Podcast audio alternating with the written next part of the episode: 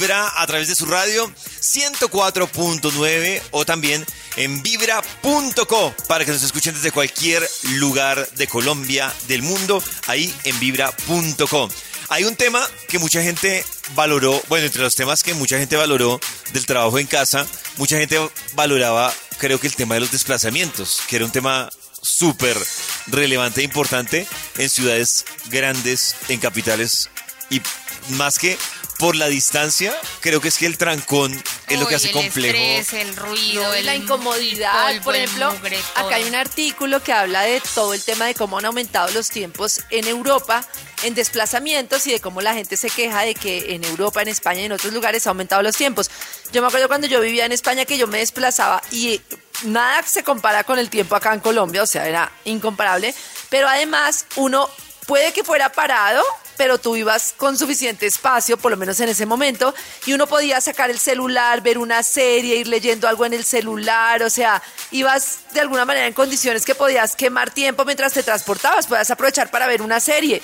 Yo, por ejemplo, en Transmi no saco el No, celular ni porque me paguen, Karen. menos para ver una serie. No. O sea, ni para No, contestar, ¿no? Y para ver. Yo una sí serie. veo mucha gente Sí, eso. Milenio va Uy, normal eso iba a decir. haciendo terror, videos, terror. revisando redes. Pero entre más saquemos el celular en Transmilenio, menos posibilidades de robo hay, porque ya... No, no, no. No, Claro, pero son es que- muchos. Sí. Ese- a ese es el que lo van a atracar. Mire, Pero es Leo que- hace poquito tenía el celular en la mano porque estaba enviando un mensaje al doctor Méndez, pasó una moto y suácates.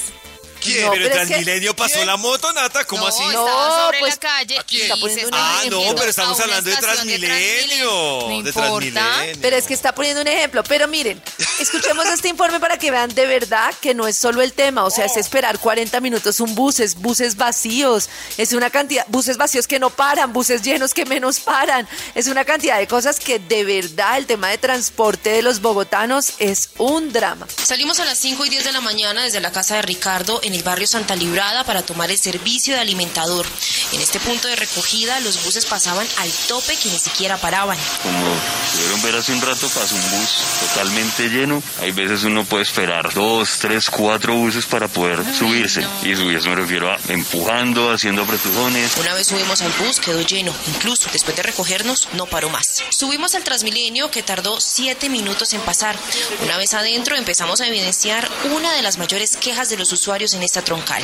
Y los alimentadores a veces bajan tan llenos y dura uno 40 minutos, media hora para que bajen, uy, para que lo no. recojan a uno. A veces bajan desocupados, siguen derecho, no lo recogen. Entonces para mí eso sí es como más servicio, ¿sí me entiende? Y uno tiene que ser realista y decir la verdad. El trayecto desde el portal Usme hasta la estación Molinos es de 3,9 kilómetros. Sin embargo, recorrerlo nos llevó más de 40 minutos. No, tres Esta es la vida kilómetros. y- cotidiana de un habitante de Usme. No, no ver la luz del día en su casa. Porque uno sale normalmente, en mi caso, cinco y media, cinco, que todavía está oscuro. Regresa uno siete y media, ocho. Y pues, como lo hice, pueden ser seis horas o más diarias en el transporte. Ay, no. Ah, es que miren el informe de las noticias, como lo describe y como dice él, esa es toda la verdad.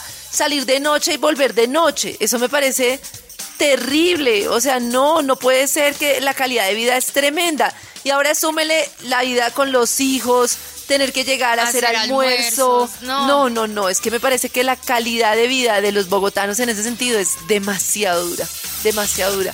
Ah, a mí lo que me parece complejo es de lo que dice Karencita, es por ejemplo que uno organiza su día y su horario laboral y tener que sumarle a eso cuatro horas en promedio de solo desplazamiento me parece muy triste. Muy Claro, duro. Muy es, un recorrido que me parece súper No, es complicado. que salir del trabajo y pensar en ese, en- no, en ese tumulto que No, hay para subirse que- a un bus. Yo, uy, Tremendo. yo- y, y uno ahí coge como actitud. Yo he estado cogiendo Transmilenio en hora pico y hay tanta gente que, que llega al bus y entonces la fila se desbarata y uno tiene que empujar como Se por vuelve su uno vida. maloso.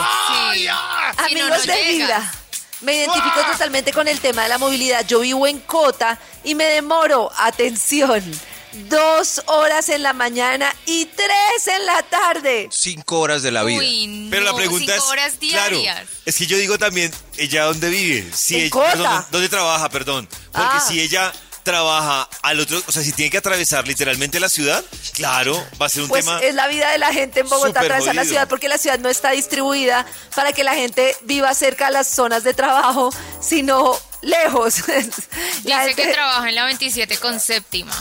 Gina. Uy, claro, es que tiene que literal Desde Cota hasta la atravesar. 27 con Uy, madre, hasta Claro. Sea, Cada mañana tu corazón empieza a vibrar Entonces, ¿qué con hacemos? Vibra en las mañanas. Teletrabajo, teletrabajo. no trabajar.